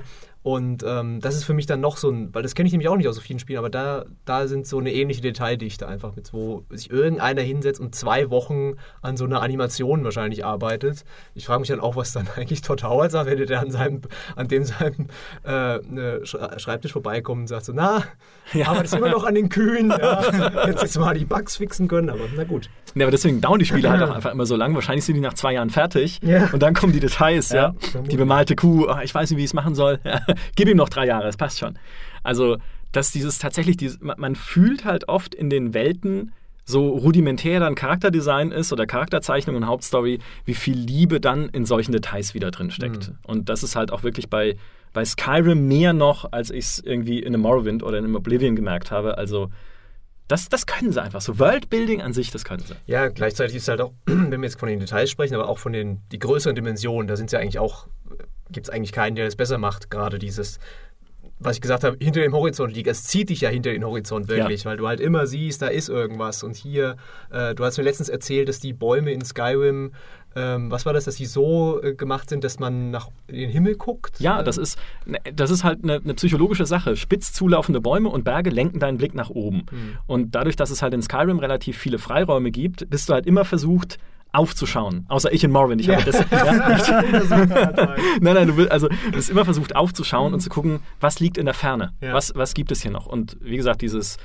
diese spitz zulaufenden Pfeile, die nach oben zeigen, im Prinzip Bäume und Berge, das hilft dir halt dabei. Mhm. Ähm, während, wenn du halt irgendwie in einem geschlossenen Wald unterwegs wärst oder so, dann willst du halt da vielleicht auch gar nicht raus ja, und denkst dir, oh, dieser Wald ist ja so kuschelig, dann bleibe ich doch mal hier und guck mir den genauer an und so zieht es dich in die Ferne. Und ich glaube, das ist auch einer der also es ist maßgeblich für die Faszination auch gerade von einem Skyrim und diesen Nerv, den Skyrim halt getroffen hat, dieses dich in die Weite zu ziehen, dich in diese Welt halt wirklich reinzuziehen. Ja, du stehst mhm. dann irgendwie unten da in, in, oder beziehungsweise am Anfang bist du ja oben in diesem, in diesem Dorf, aber stehst dann auch in Weißlauf da auf der Ebene und guckst dann halt rundrum diese Berge, rundrum diese Weite, rundrum dieses ich kann da überall hin. Mein Gott, ich kann selbst auf die dummen Berge hoch. Und dann greife ich einen Drache an. Ja, genau. Nee, meistens ist es ja so, wenn dich ein Drache angreift auf diese Random Encounters halt in der Spielwelt, dann rumpelt es erstmal und denkst, was ist denn jetzt passiert? Und dann guckst du halt irgendwo auf dem Dach, dann sitzt halt ein Drache drauf und frittiert gerade eine Wache oder also so. Das, so. das hat mich an Skyrim wirklich so begeistert. Dieses, einfach diese, diese Überraschung, dass du halt einfach, du machst irgendwas, bist, gehst zu einer Quest oder so und plötzlich kommt da dieser Drache. Oder plötzlich kommt da so ein Riese und äh, da gab es noch diesen Bug, der dich dann der dich in, in, in die Kilometer in die Luft, ja, ja. befördert und so. Also dieses einfach, dass du nie bei manchen Spielen, bei so einem Assassin's Creed oder so, da, da hast, spielst du das so fünf Stunden und dann weißt du, was dich erwartet. Ja? Da hast du alle Quest-Typen einmal gehabt. Äh, du weißt, was in der Welt möglich ist und was nicht. Ja? Da wird dich nichts in dem Sinne überraschen, außer jetzt in der Mission oder so. Äh, und bei einem Skyrim ist dann halt immer so, da kann alles Mögliche passieren. Ja? Da können Genauso wie bei Fallout können irgendwelche Banditen kommen und die kämpfen aber gerade gegen ein paar andere Leute und dann kommt in Fallout zum Beispiel ein Supermutant, der mit, ne, mit einer Nuke schießt auf dich. also das alles so, ähm, so, so ein Chaos, so ein, ein, ein, koordiniertes Chaos ist. Und das ist bei Elder Scrolls genauso wie bei Fallout äh, das, was mich halt immer wieder da reinzieht. Bei aller Kritik, die auch berechtigt ist teilweise. Mhm. Und ich will halt einfach Dinge erforschen. Ja, also äh, klasse, äh, ganz äh, im Prinzip ganz, ganz rudimentär oder ganz, ganz einfache Aussage, aber was mich in Morrowind halt schon wahnsinnig fasziniert hat, sind diese Dwemer-Ruinen, diese Mhm. Zwergenruinen oder beziehungsweise diese unterirdischen Elfen, dieses ausgestorbene Ja. Volk, die halt nur noch Roboter und Dampfmaschinen zurückgelassen haben. Und ich habe es schon mal gesagt, ich habe halt eh so ein Fable für Ruinen und irgendwie Archäologie und Sachen auszugraben. Und man lernt aber ja über die nichts. Ja, es gibt ja im Spiel also außer am Ende, ja, kaum Hintergrundinfos, wer die waren, was sie gemacht haben, wohin sie verschwunden sind, weiß man bis heute nicht, in keinem Spiel jemals thematisiert worden. Aber ich finde es halt so toll, durch diese Ruinen zu schleichen und einfach zu hoffen, dass ich irgendwas finde. Und sei es irgendwie halt eine coole Waffe dann am Ende oder auch mal eine Information, was mit denen passiert sein könnte. Und auch das ist so ein bisschen meine heimliche Hoffnung für ein neues Elder Scrolls, ist ja auch so ein bisschen Zeitreise, ne? dass man vielleicht mal zurückkommt und die noch in Aktion erleben kann und die noch irgendwie am Leben so vorfindet und weiß dann, was mit denen passiert ist und Ja. oder erfährt. Ja, das wäre so toll. Das, das haben wir ja auch schon mal im Podcast erwähnt, aber dieser Moment, wenn du äh, in Skyrim durch die, in dieses Erdloch reinkommst Ja. und plötzlich in, die, in deren unter, unterirdischer Welt bist mit diesen fluoreszierenden Pilzen und so weiter, also einfach eine Welt unter der Welt entdeckst. Ich habe ich hab einfach damals nichts mehr ausgehalten. Ich dachte, das hat mich so eiskalt erwischt, dass das existiert und wie weitläufig das ist. Ähm, der absolute Wahnsinn. Und muss man auch einfach sagen, da haben sie, also es, die, die Elder Scrolls Welt, die vermischt einfach sehr, sehr viele Dinge, wie jetzt auch zum Beispiel die Vampire. Und an der Front haben sie eben so ein bisschen so ein Steampunk, Steampunk-System, diese dampfbetriebenen Maschinen. Und, du, und deswegen weißt du auch überhaupt nicht, was da unterirdisch auf dich erwartet. Plötzlich haben sie deine ganzen Erwartungen an das, was in dieser Magiewelt ist, aufgebrochen und du hast keine Ahnung, was da unten passieren kann und welche Kreaturen da. Das ist ein bisschen dieser, dieser Tiefsee-Effekt, ja. Man kennt die ganze Welt, aber die Tiefsee ist so faszinierend, weil man gar keine Ahnung hat, was da unten rumschwimmt. Du siehst nur ab und zu, was da oben äh, rausgefischt wird, ja, und es gibt natürlich auch Dokumentationen, aber du siehst ja Wahnsinn, was es für Tiere gibt auf der Welt. Und diesen Effekt, finde ich, hatte ich, als ich da in diese, in diese äh, Dwemer Untergrundwelt abgetaucht bin. Also ich finde das, ach, das ist einfach so, so eine begeisternd komplexe Welt. Und was ich noch sagen wollte, weil wir eben von Bäumen gesprochen haben, ich will da Oblivion auch nicht seinen, seinen Rub absprechen, weil wenn man da die richtigen Mods reingeladen hat, wie unfassbar schön die Panoramen waren von einem Oblivion. Wenn du da über dieses Grasland äh, bei, ich weiß gar nicht, wie es hieß, Anvil, irgendwas, also bei der, bei der westlichsten Stadt, ähm, wenn man da über diese Grasebenen gegangen ist und die Natur war da und dann ist irgendwie Sonnenuntergang, ich konnte mich da einfach unheimlich drin verlieren. Und du hattest ja, der Trick bei Oblivion war ja, dass du an den Grenzen von, von Cyrodiil immer schon so ähm, die Landschaften gesehen hast von den Ländern, die da angrenzen. Also oben in Bruma hast du eben diesen Skyrim-Flair gehabt und dann gab es eben auch die Sümpfe, wo du diesen Marschland-Flair gehabt hast und, äh, und das fand ich war ein, war ein cooles System. Und ähm, immer wenn ich an Morrowind, äh, an Oblivion denke, denke ich eben an äh, daran, dass ich also was, was ich da alles verwirklichen konnte. Ich, zum Beispiel, ich, ich spiele in Rollenspielen immer gerne Rollen und wollte dann unbedingt mal einen Alchemisten spielen und gucken, wie weit ich so mit dieser Naturspielweise komme. Und das Spiel gibt das einfach her. Du kannst halt die ganze Zeit als Kräutersammler irgendwelche abartigen Tränke zusammenbrauen und, und da auch richtig gut drin werden. Und du, du kannst eben die, auch die Monturen so zurechtlegen. Du brauchst ja keine schwere Rüstung, um in diesem Spiel zu überleben. Äh, Level Scaling sei Dank, ja. ähm, sondern du kannst einfach die eine Kutte überstreifen und findest da auch deinen eigenen Weg. Und ähm, das wollte ich noch einwerfen, von wegen Player Expression. Ich fand die, die, ähm, das Spektrum an Fantasien, das man da verwirklichen oder die man da verwirklichen kann. Auch in Skyrim galt das noch, obwohl das Rollenspielsystem runtergespeckt war. Und deswegen ist es eben auch für mich so ein cooles Spiel, obwohl es eigentlich von der Mechanik simpel war. Das war auch da noch ungebrochen. Ich habe in Skyrim so viele, wir haben in der Stealth-Folge darüber gesprochen, dass ich Ja. da diese Mörderin gespielt habe und einfach mal irgendwie, einfach irgendwie Patrouillen überfallen habe. Und auch das war ein völlig valider Weg. Ein völlig valider Weg, weil diese Ruinen ja natürlich auch für jemanden, der gar kein Held ist, Beute hergeben. Ja? Dann gehst du halt als Mörder da vorbei, denkst du, ich habe Hunger, dann überfalle ich mal die Räuber da und bringe die halt alle um. Und das, das ergibt deine eigene Geschichte. Ähm, und ach, das werde ich, das, das, das verbinde ich einfach immer mit The Elder Scrolls. Ähm, aber, und da, da will ich noch am Ende drüber sprechen, kurioserweise habe ich nie groß The Elder Scrolls online gespielt. Ähm, obwohl das Spiel ja eigentlich auch all das bietet. Aber irgendwie hat mich dieser MMO-RPG-Aspekt nie so mitgerissen. Ich habe es mal angefangen und auch das Morrowind-Add-on angefangen. Ich hatte da mal einen Livestream gemacht mit Julius damals noch. Und das war auch alles cool, weil man wieder in diese Welt eintaucht und du siehst dieselben Orte. Und sie haben da ja sogar die Vorfahren umgesetzt von den Leuten, die später in Morrowind rumlaufen. Was ich toll finde, was halt wieder so typisch der Bethesda-Vibe ist, dass sie das mitgedacht haben, ja, dass das alles die, dass in Zelda Nähen einfach dieselben Familien noch leben, äh, wie eben in, äh, in Morrowind, das ein paar Jahrhunderte später spielt, ähm, war alles toll, aber trotzdem hat mich diese Welt nicht mehr so gefangen wie, ähm, wie halt ein Skyrim, also wie die richtigen Elder Scrolls-Spiele. Und ich kann euch gar nicht so gezielt sagen, woran es liegt. Vielleicht war es wirklich einfach, dass sich durch das MMO-Gameplay das ein bisschen indirekter angefühlt Mhm. hat und ein bisschen mehr wie eine andere Art Rollenspiel, was Elder Scrolls nie für mich war. Mhm. Ja, es ist ja eigentlich schon absurd, äh, zu sagen, eine Serie, worum es geht, dass du deine eigene Geschichte schreibst und das dann mit tausenden Leuten teilen musst, äh, die alle auch ihre eigene Geschichte haben. Ähm, also für mich hat das sich nie immer so richtig, äh, diese, die, die, der Sinn von Elder Scrolls Online hat sich mir nie so erschlossen. Also ich verstehe, wenn man mit Freunden irgendwie das erleben will, aber dass wenn da jeder der Auserwählte ist oder jeder sein Ding macht, das passt irgendwie nicht. Äh, und dann glaube ich einfach, es ist ja halt auch nicht von Bethesda, es ist ja nicht Ja, von Bethesda ja, Game. Studios, sondern Ja. von Zenimax Online. Ja, ja. Und die machen natürlich einen schönen Job, aber sind halt kein Bethesda Game Studios. Und es ist halt statischer.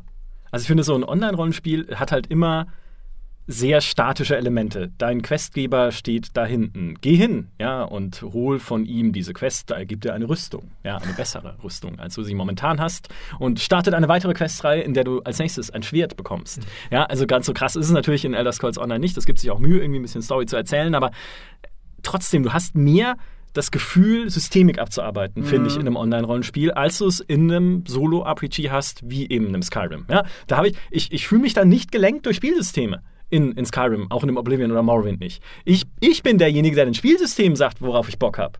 Also, das ist vielleicht, finde ich, so ein bisschen, mich macht Elder Scrolls Online jetzt auch persönlich nicht so sehr an, nicht, weil ich Online-Rollenspiele nicht mag, habe lange genug World of Warcraft gespielt, um Himmels Willen. Ja, bin froh, dass ich es nicht mehr mache. Also was Zeitersparnis Mhm. anlangt. Nicht, dass ich World of Warcraft nicht mö- mögen würde. Ich liebe die Warcraft-Welt immer noch. Aber einfach dieses, ich will gerne in einer Welt ungelenkt unterwegs sein und selbst bestimmen, wohin ich gehe und selbst erkunden dürfen. Und dieses Gefühl habe ich in Online-Rollenspielen kaum. Weil ich bin dann doch eher, also es geht dann doch eher alles einfacher und besser und schneller, wenn ich halt meine Quests abarbeite. Ja, danke World of Warcraft. Ne? Das hat es ja das alles versaut ein bisschen. Wobei ich schon, ich, ich, ich hege schon das Interesse, ähm, die Elder Scrolls Online irgendwann mal ausführlich zu spielen, aber es gibt halt so ein paar Dinge, die mich da rausreißen. Zum einen, was mich atmosphärisch immer rausreißt, ist, wenn da ganz viele andere Leute rumlaufen, ganz viele andere Helden. Das ist, geht in die Richtung von dem, was du gesagt hast, Peter. Ähm, bei, der, bei Morrowind auch, bei dem Add-on Morrowind, ist man am Anfang, äh, erkundet man so Ruine und da laufen halt ganz viele andere Spieler rum. Ich dachte, was ist denn das jetzt? So ein Clubtreffen der Helden oder was, wo wir jetzt alle zusammen. Hier hat noch Wa- seit 100 Jahren war Exakt das, keine exakt Seele. das. Und du- Bis auf die drei Typen. Und ihr schlagt dann mit drei Dutzend Leuten, alle kloppen diese Vasen kaputt, um da irgendwie Loot zusammen. Und ich dachte, das hier ist absolut nicht, ich kann mich absolut null hier drin Ja. verlieren.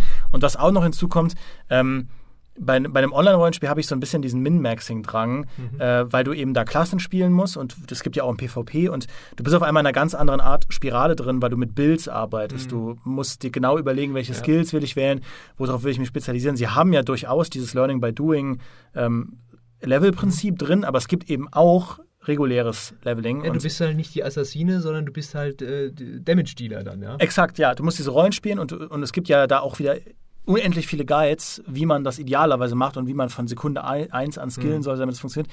Das haben die normalen Elder Scrolls-Spiele alle nicht. Die kann man einfach so vor sich wegspielen.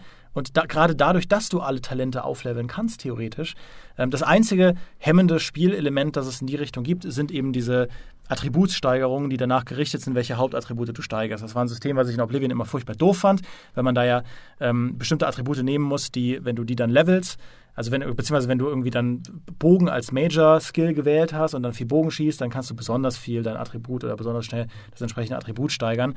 Aber ich wollte gerne alles leveln, wie ich gerade Bock habe und mich nicht darauf konzentrieren müssen, diese Main-Sachen. Deswegen habe ich mir schnell eine Mod geholt, die das alles einfach aushebelt und dann war auch Frieden. Mods haben in äh, Elder Scrolls alles gefixt, was mich prinzipiell hätte ärgern können. Zum Beispiel eben auch dieses furchtbare Level-Scaling, wo dann äh, wo dann irgendwie du nie das Gefühl hast, dass du wirklich besser wirst als die Gegner, weil abseits von den Ratten ähm, alles irgendwie immer so auf deinem Stärkelevel war.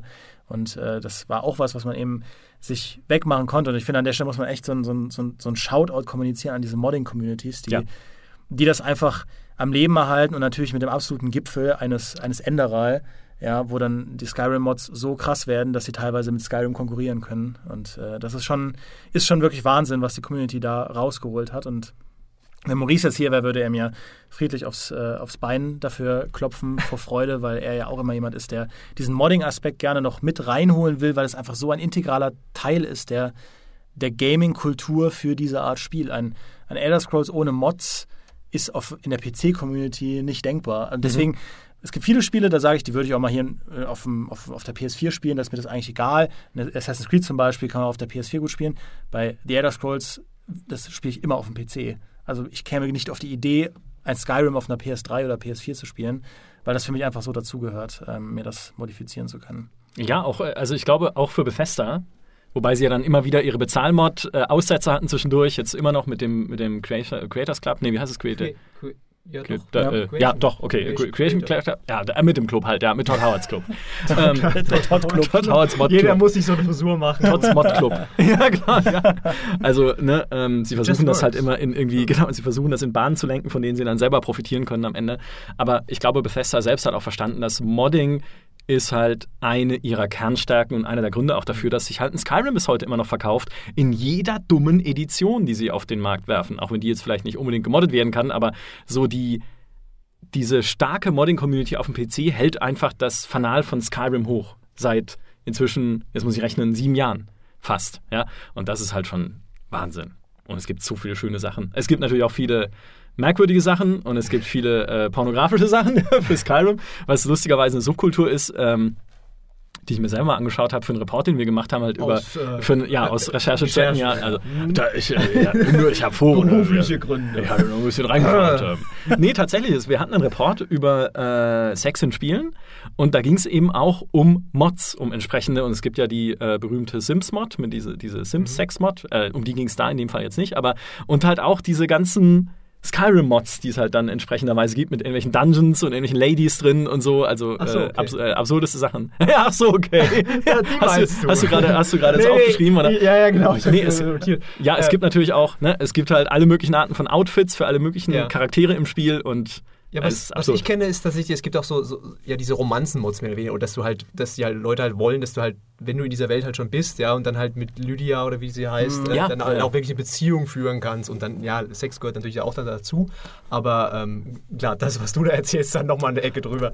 Okay, werde ich mir auch mal anschauen aus Recherchegründen. Es gibt alles für alle. Ja, also für jeden ist irgendwie was an, an Mod dabei in dem Spiel. Aber tatsächlich, das hält halt, das hält halt Skyrim insbesondere auch einfach noch so jung. Und von den Technikmods wollen wir gar nicht erst anfangen. Ich habe irgendwann, bevor die Special Edition rausgekommen ist, mal versucht, also nicht versucht, sondern wirklich halt angefangen, mich in die Technikmods dann einzuarbeiten und halt Skyrim mal richtig aufzubrezeln. Weil ich mir dachte, boah, jetzt habe ich einen neuen Rechner, ja, jetzt versuche ich mal wirklich alles rauszuholen, was geht. Und dann mit irgendwie mich in Shader-Einstellungen reingefuchst, Kommandozeilenkram, mit dem man diese Mods dann steuert. In den, in, Im Nexus Mod Manager halt ist es wichtig, in welcher Reihenfolge du Mods aktivierst, Ja. weil sonst widersprechen sie sich gegenseitig und du hast am Ende nur noch Grafikmatsch. Und es ist einfach so toll, wenn du es dann nach drei Wochen hingekriegt hast, dass alles funktioniert, wie schön dieses Spiel dann ist. Und wenn du nur irgendwie auf einer Berg, auf so einer Bergspitze stehst und halt einfach dem Sonnenuntergang zuschaust, also wieder, da sind wir wieder bei den Panoramen, ne? Ähm, also ja, Wahnsinn, was da heute sogar noch damit geht, alles.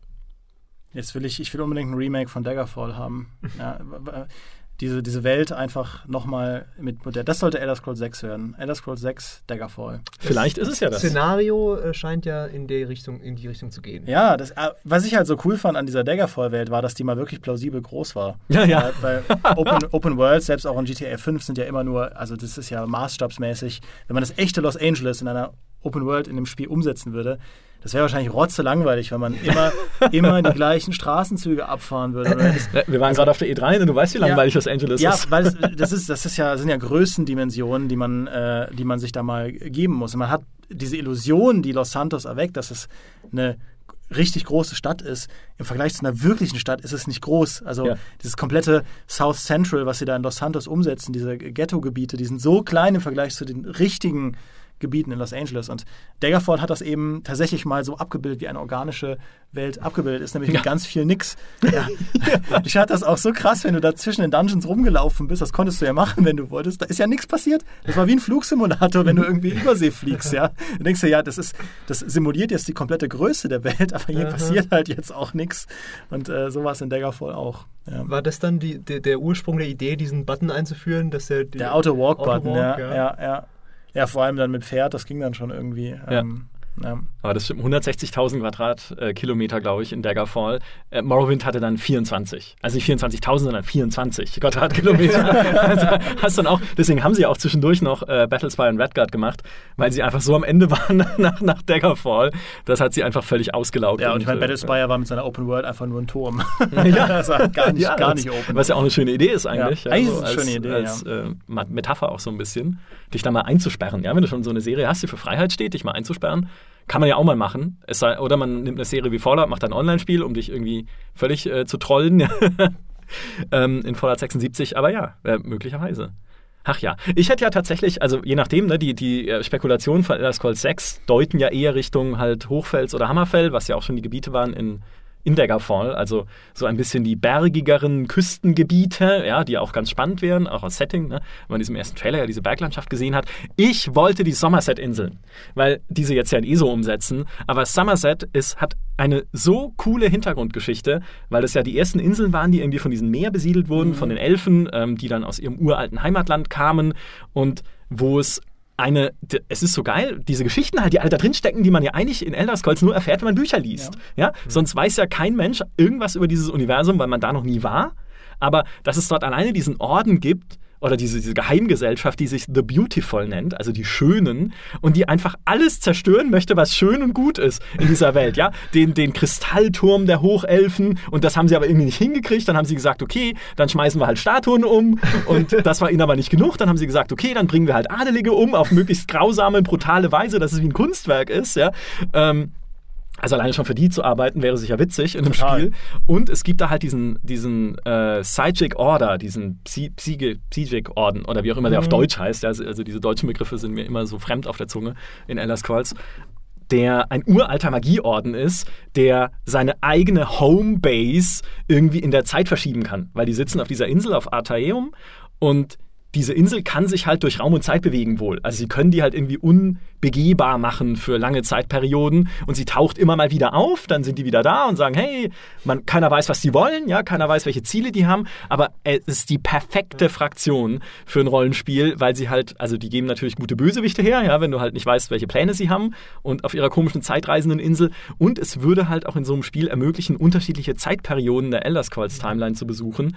Äh, äh, I'm rambling, ja, aber es wäre einfach mein Traumset. Ey, das wäre so cool, ja. Und das, äh, also allein, was du auch angesprochen hast, dieses archäologische Ding, was dich ja auch immer so fasziniert, das, das steckt da halt so sehr drin. Wenn man ja. mal die, man muss nur mal diese Wikipedia-Artikel oder nicht Wikipedia, die Wiki-Artikel durchgehen von diesen Elfen, also wo die Geschichte herkommt. Ja. Wie, wie, weil dann der Nere war, war ja dann kein, kein Dun mehr, also noch kein Dunkelelf, sondern ein ähm, was dann die Vorläuferspezies war und die hat aber auch nochmal eine Vorläuferspezies bis eben zu diesem Ursprungspunkt, den du eben beschrieben hast.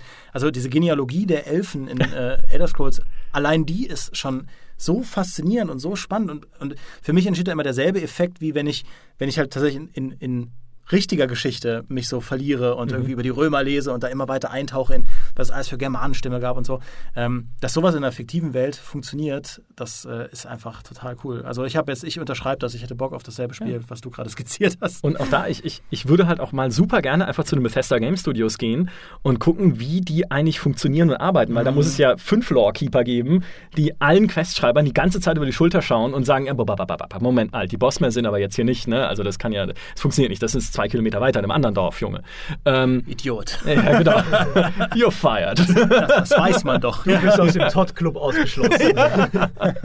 aber, aber die Bethesda Game Studios ist ja auch eine, das ist halt ein, ein Wall, ja. Du kommst da nicht rein, also natürlich, es sei denn, man hat irgendwie einen Besuch und sie führen ihr Spiel vor, aber man kann da schwer hinter die Kulissen blicken, weil der Einzige, der mit der Presse redet im normalen Umfeld, ist Todd Howard, und natürlich Pete Heinz, der Marketingchef, aber das ist halt der Marketingchef, ja, der macht halt dann Marketing für irgendein Spiel. Aber Todd Howard ist irgendwie die einzige Spokesperson, nennt man das, die die Bethesda Game Studios nach draußen schicken, um mit Menschen zu sprechen, dann aber auch meistens über die neuen Spiele und wenig über das, wie sie hinter den Kulissen arbeiten. Und ich versuche halt jeden GDC-Vortrag, um das Wort auch mal wieder zu erwähnen, das habe ich jetzt lange nicht gemacht, leider, jeden GDC-Vortrag aufzusaugen, indem sie irgendwie erzählen, wie sie ihre verdammten Spiele machen.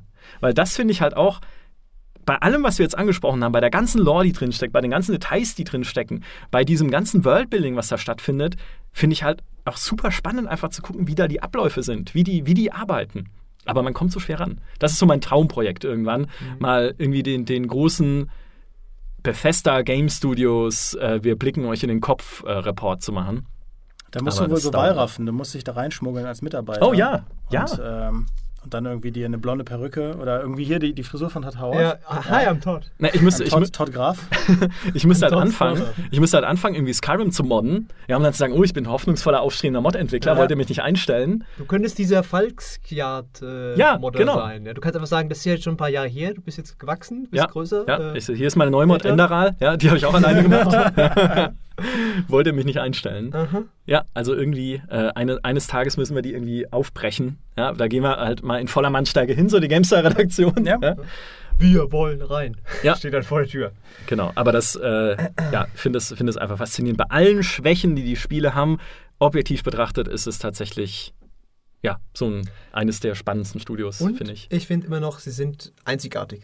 Äh, Ja. Es gibt keine andere, keine anderen Spiele, die genau das bieten. Ja, Deswegen ist selbst so ein Fallout 4, wo ja hagelweise die Kritik kam, wo alle gesagt haben, das, das gefällt mir nicht, haben natürlich viele auch gut gefunden, aber selbst da ist dann, es gibt einfach keine Alternative, deswegen spielt es trotzdem jeder. Ich glaube auch, dass die tatsächlich relativ, so wie Rockstar auch, relativ frei machen dürfen, was sie wollen. Also da ist auch, ich meine, Bethesda, das Management wird schon irgendwie, aber da gehört der Todd Howard auch irgendwie mit dazu, wird schon irgendwo sitzen und sagen, ja, wann kommt denn jetzt Elder Scrolls 6 und wann kommt denn jetzt äh, hier das neue Fallout und so.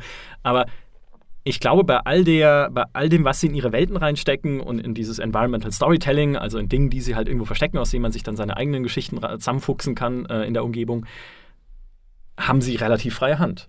Und das finde ich aber Rockstar schon so toll, da mal irgendwie Einblicke zu kriegen, was allein deren Philosophien sind, wie sie Open World sehen und weiterentwickeln wollen. Das hat jetzt vor kurzem Gott sei Dank mal geklappt, weshalb wir dann einen schönen Plus-Report hatten, einfach drüber, wie Rockstar die Open World voranbringen will und wie sie da so ihre eigene Rolle sehen und was so die Elemente an ihren Spielen sind, wo sie sagen, da müssen wir weiterkommen und auch wie sich das über die Jahre verändert hat bei Dingen, wo man gar nicht hinguckt oft, also wo Charaktere platziert sind. Hätte nie gemerkt, dass Red Dead Redemption, kleiner Exkurs, das erste Spiel war, in dem Questgeber auch mal außerhalb von Gebäuden stehen.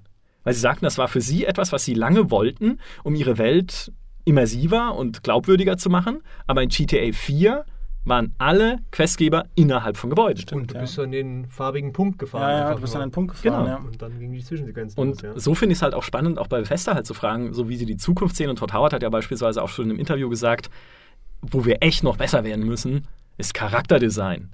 Wo wahrscheinlich der Interviewer dann da saß und gesagt hat, ach was, ja, Charakterdesign. Nenne mal einen erinnerungswürdigen Charakter aus einem deiner Spiele, Todd. Ja, also tatsächlich, ja. Also, und da bin ich mal gespannt, ob sie dann auch in Ender Scrolls 6 diesen Schritt halt gehen, ja, und irgendwie auch mehr machen in dieser Hinsicht, auch mehr machen, was Hauptstory angeht. Coole Charaktere, erinnerungswürdige Charaktere. Also, ja, mal schauen.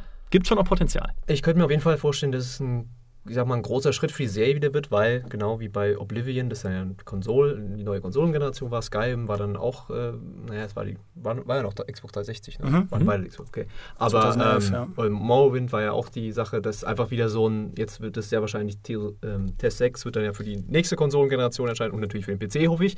Äh, aber da, allein das wird wieder Potenziale freisetzen, um Sachen zu machen. Er hat es ja selbst im Interview, ich habe mir letztens interviewt, er hat es ja auch gesagt, äh, da gibt es noch viel, viel Luft nach oben, was man noch machen kann, eben bei, gerade bei Technologie und diese Open World noch immersiver umzusetzen. Und da bin ich einfach gespannt drauf, was, was da der nächste Schritt ist. Weil Fallout 4 war jetzt gerade so ein Skyrim im Ödland und Mhm. äh, da war nicht so der große, die große Sache dabei.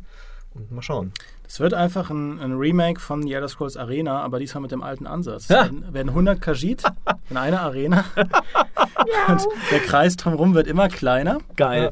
Ja. Und es kann nur einer überleben. Man kämpft um die Frau auf dem Arena-Cover, äh. Oh Gott, damals, ja, genau. Ja, oder halt ein, ein Skoma. So eine Skoma-Flasche statt einem Chicken Dinner. Ja, so eine, Das Koma-Dinner, ja. Oder Winner, so eine Skoma-Dinner. Mondzucker, Mondzuckerblume. Ja. Winner, Winner, Koma-Dinner. Ja. Ja, das, es gibt noch viel, es, es gibt noch viele, viele äh, Untiefen, die Elder Scrolls niemals ausloten sollte. Ich glaube, soweit äh, können wir uns hier einigen. Ja. was bei aller Faszination des Universums, aber es gibt auch Dinge, die man äh, niemals machen sollte. Wer weiß, was Ihnen noch einfällt. Ich hoffe ja immer noch auf einen Multiplayer, weil so sehr es mich dann nervt, auch bei ESO, natürlich bin ich ganz bei euch, wenn da 100 Leute drum rumspringen, so zu viert durch so eine Mhm. Elder Scrolls-Welt zu gehen, auch das wieder, bei Fallout 76 sage ich ja auch, um Gottes Willen keine Internet-People, aber wenn ich mit meinen Leuten da durchgehen kann, um diese Welt zu erkunden und unsere Abenteuer zu erleben, es wäre so toll. Aber dann haben sie halt dieselbe Engine wie seit 2002 oder also es ist ja die Gamebryo Engine, die sie natürlich immer weiter ausgebaut haben und immer modernisiert haben. Weil sie, lustigerweise auch tolle Begründung, weil sie halt mit eine der bestgeeigneten Engines ist, um jedes einzelne Item in dieser Welt zu tracken. Ja, und jeden einzelnen NPC. Und gerade natürlich mit NPC-Tagesabläufen und mit allen Sachen, die du halt überall rausnehmen kannst und in der Welt verstreuen, ist es ja super wichtig, dass die Engine immer weiß, wo was ist, wenn du einen Spielstand lädst. Und das kann die halt einfach gut. Außer, außer als Shivering Isles rauskam, ja, wo es diesen riesigen Crash, diesen super krassen Bug gab, dass wenn du zu lange gespielt hast und diese Anzahl an Items irgendwie zu groß wurde, diese Welt sich selbst leer gefressen hat. Ich habe da mal ein Spotlight-Video zu gemacht. Da, da, da, musste man ja dieses äh, Wire, Wire Bash oder was, also musste man irgendwelche Tools runterladen, am Anfang nur von der Community, die das gefixt haben, weil du tatsächlich deinen Spielstand irreversibel zerstören konntest Geil. und auch rückwirkend eben, also das, du konntest dann nicht mehr neu laden oder so, sondern es war dann völlig im Eimer. äh, und das war, als Shivering Isles rauskam. Ähm, wie gesagt, ich, hab, ich, ich verlinke das auch unten, das ist mal ein Spotlight-Video zu gemacht. Das ist äh, der kurioseste Elder Scrolls-Bug. Das war kein Genial. Bug, das war ein Feature, weil Dedrische Rache quasi, Ja, ja, Gott des Wahnsinns. irgendwie. Ja, vor allem stell dir mal vor, die Leute, die, die, das hat ja die Leute getroffen, die am meisten Zeit da rein versenkt haben. Du spielst tausend Stunden Oblivion Ja. und dann frisst das dein Spiel kaputt. Das Ja. ist doch furchtbar. Das ist wie der Skyrim-Bug auf der PS3, der ja das Spiel auch dann unspielbar gemacht hat, aber wegen Performance halt einfach, weil es, wenn du es dann so und so viele Stunden gespielt hast, ging es einfach nicht mehr, dann hast du mit ein, einem Frame gespielt. Ich überlege gerade tatsächlich, ob ich jemals einen gravierenden Bug hatte in einem, in einem Elder Scrolls-Spiel und ich glaube nicht. Ich hatte immer nur lustige Bugs natürlich, ja, wenn man dann irgendwie in die Wolken geschossen wird oder so. Äh, ich hatte Quest-Bugs, die ich dann mit der Konsole fixen Ja, musste. hatte ich auch. Das Hatte öfter mal, Ja. definitiv. Kann mich echt nicht erinnern. Aber das konnte man ja mit der Konsole fixen, ja. Das ist einfach Schön, dass sexy. das das Ja. Geile am PC. ja? das ist das Geile am PC. Jetzt sagt, du drückst die Dachtaste, wie immer sie in der Ja, Das ist die einzige ja. Konsole, die jeder PC-Spieler mag. Oh! ja, Jetzt feeden wir aber hier. jetzt genau. Ja. vielleicht, äh, ja, äh, vielleicht sollten wir es an der Stelle äh, einen, ein Schleifchen drum machen mit eventuell noch unserem größten Wunsch für Elder Scrolls 6. Eventuell, ja, falls euch was einfällt. Noch größere Drachen wäre äh, valide. Uh, ähm, ich sage einfach mal mehr Rollenspiel. Das ist jetzt unglaublich undefiniert, aber wir haben es, glaube ich, schon angesprochen. Ähm, nicht so wie bei Fallout 4, bitte. Ja, ich, also ich habe ja meinen Kritikpunkt vorhin schon angebracht, dass ich gerne, ähm, und da unterstütze ich das, was du gerade gesagt hast, gerne ähm, mehr wieder Skill, mehr, mehrere Skills hätte, mehr Spielweisen, noch mehr. Eigentlich müssen sie einfach nur an den Fronten, wo sie schon diese Tiefe drin haben, noch tiefer gehen und äh, sie sollen da bitte ihrer Linie treu bleiben, statt auf modernere Trends aufzuspringen. Dann, also sind wir mal ganz ehrlich, das kann von mir aus Skyrim sein, mit schöner Grafik und einem neuen Setting und ich würde es trotzdem kaufen. Ja. Ja, ich finde das immer noch super. Ja, wenn sie tatsächlich ein Elder Scrolls hinbekommen würden, wo ich das nicht modden muss, um so kleine nervige Sachen rauszupatchen, wäre super.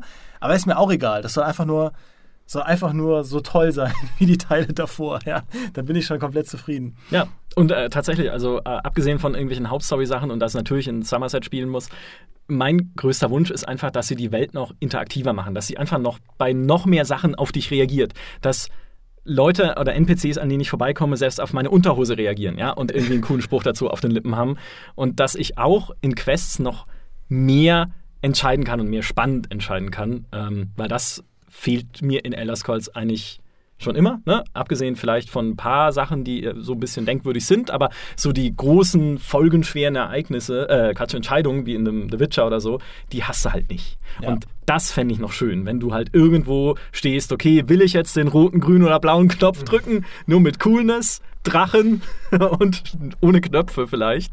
Ja, das, das wäre noch schön. Also sich da ein bisschen mehr Gedanken zu machen, wie man sowas auffächern kann. Aber ich kann mir tatsächlich vorstellen, dass es in die Richtung geht. Das haben sie ja mit Skyrim schon mehr versucht, mit diesen zwei Fraktionen, mit der, mit der Legion und den, wie heißen sie, Sturm? Sturm Voice- Mental- Mental. Ja, genau.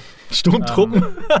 Und am Ende stirbt der Imperator. Oder? Das war dann am Ende des Tages alles so ein bisschen egal, aber äh, da, da haben sie schon eben diese Dynamik reingebracht, die vorher nicht drin war. Und äh, wenn sie das jetzt in super cool machen, dann äh, bin ich da ganz, ganz bei dir. Aber ich bin gegen voll vertonte Hauptfiguren. ja. Die können es gerne so lassen wie vorher, dass du einfach nicht siehst, was du gesprochen hast. Ja, allein so. damit sich Peter nicht miauen hört. Ja, Ja. wer will das denn? Ja, oder, oder so ein, so ein Agonia die ganze Zeit so äh, züngeln. Psst, psst, psst. ah, ja, so. Listen. Obwohl das auch schon cool wäre, ja. Ah. Stehe, weil Listen, das ist jetzt ein anderer Podcast. Stimmt, ich habe damals in äh, Ultima Underworld, was ich am Anfang erwähnt habe, die Sprache der Echsenmenschen gelernt. Das war nämlich eine Quest, die man brauchte. Bika, yes or click, ne? bist du ein Freund? Deswegen, Aber das, äh, das vielleicht jetzt führt es endgültig zu weit. Ja, jetzt ist auch der Punkt erreicht, wo sich dieser Raum ungefähr auf 6000 Grad aufgeheizt hat. Nur noch Echsenmenschen können hier leben. Ja. also schnell raus. Äh, Das war ein Podcast zum Thema Elder Scrolls mit frommen Wünschen für Elder Scrolls 6 und viel Faszination Elder Scrolls. Ich glaube, wir könnten jetzt noch drei Stunden lang weiterreden über Lieblingsfests und Lieblingsbücher. Aber vielleicht überlassen wir das auch euch, denn äh, schreibt es gerne in die Kommentare oder schreibt uns auf iTunes allgemein, wie toll ihr diesen Podcast findet.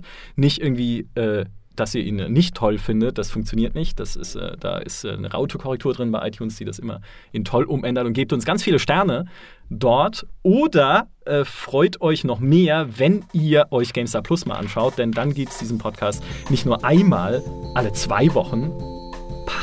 Das sind ja quasi galaktische Zeitabstände, sondern jede Woche, ja, äh, jede zweite Folge erscheint exklusiv für GameStar Plus. www.gamestar.de slash plus ist die Adresse. Es gibt sogar einen eigenen RSS-Feed für Plus-User, mit dem man sich die Folgen aufs Smartphone holen kann. Und das war jetzt genug Werbung. Ja. Wir sagen danke, dass ihr zugehört habt. Ich hoffe, es hat Spaß gemacht und bis zum nächsten Mal. Tschüss. Ciao. Miau. Sehr gut. Wundervoll.